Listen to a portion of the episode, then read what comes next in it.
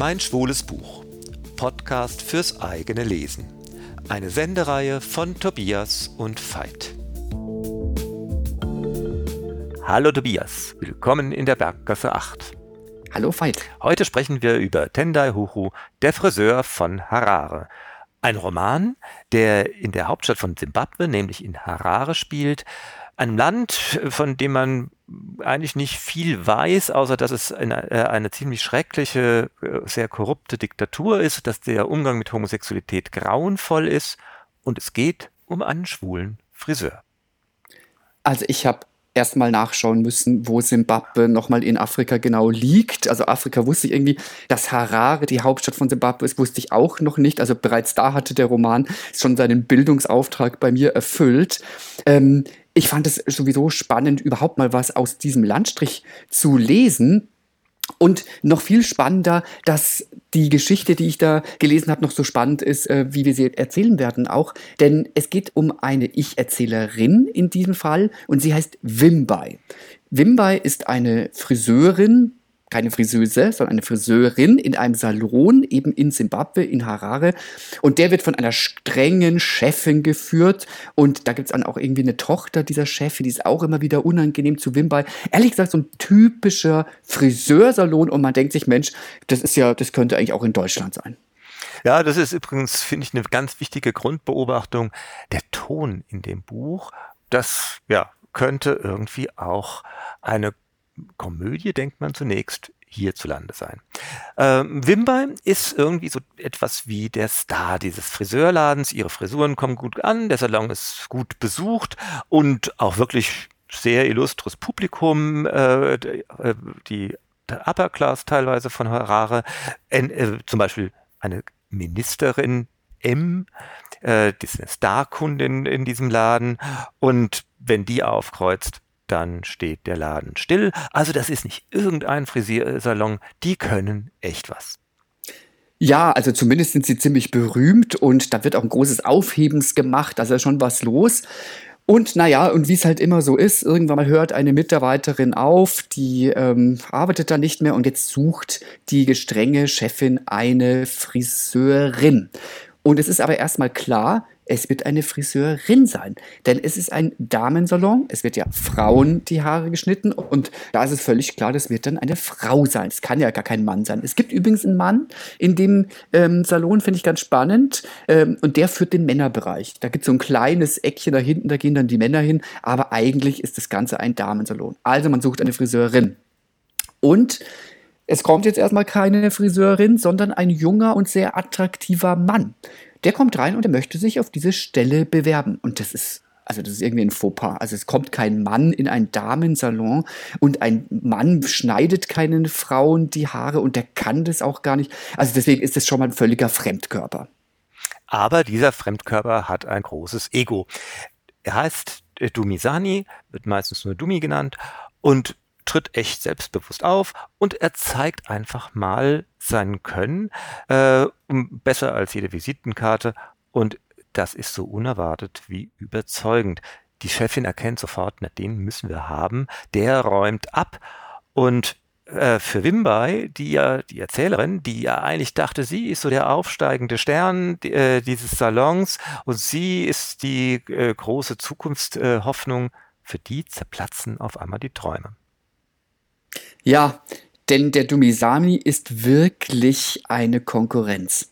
Und sein Geheimnis ist, also man weiß nicht so genau, es ist jetzt das Schneiden der Haare, sondern vor allen Dingen, er lässt jede Frau sich ganz als Frau fühlen. Er ist mutig, er macht außergewöhnliche Kreationen. Oft sagt er dann irgendwie, ja, das muss man jetzt kurz schneiden, das muss man so schneiden und alle sind erstmal erschrocken, dass er das so wirklich machen möchte.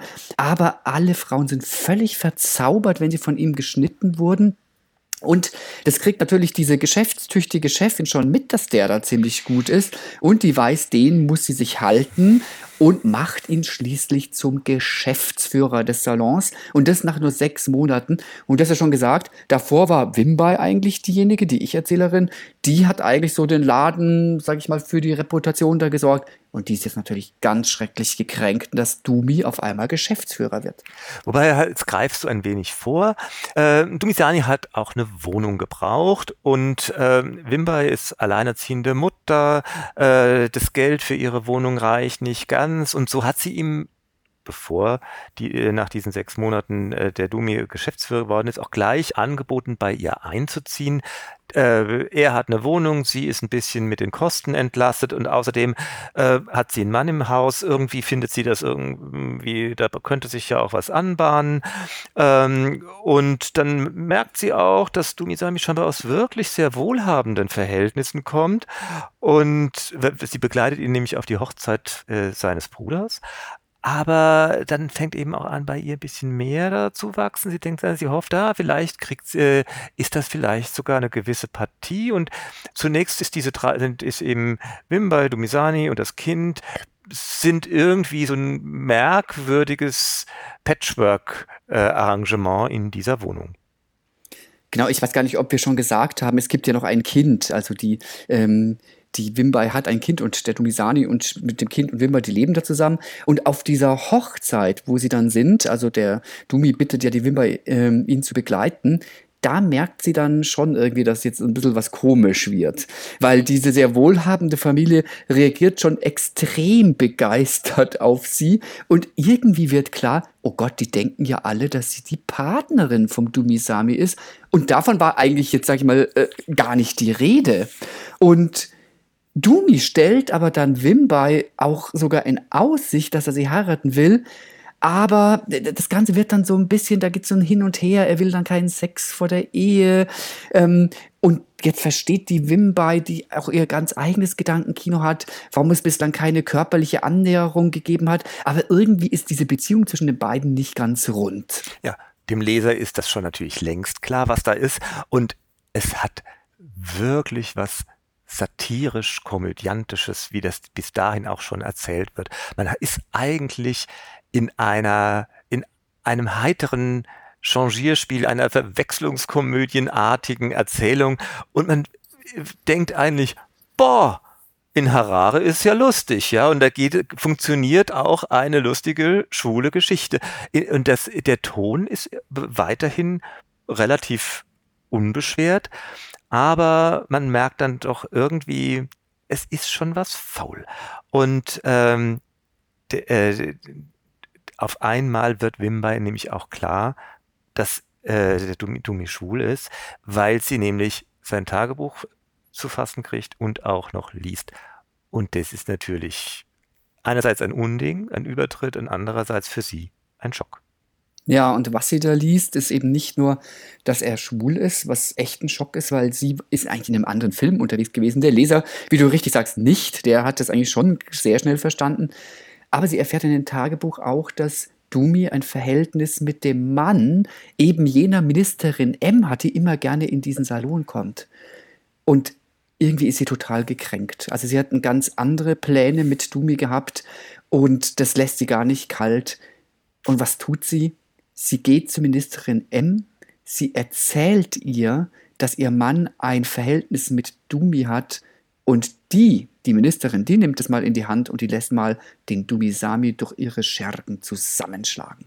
Und das ist ja einmal auch eine extrem heftige Wendung in diesem bisher so leicht erzählten Roman.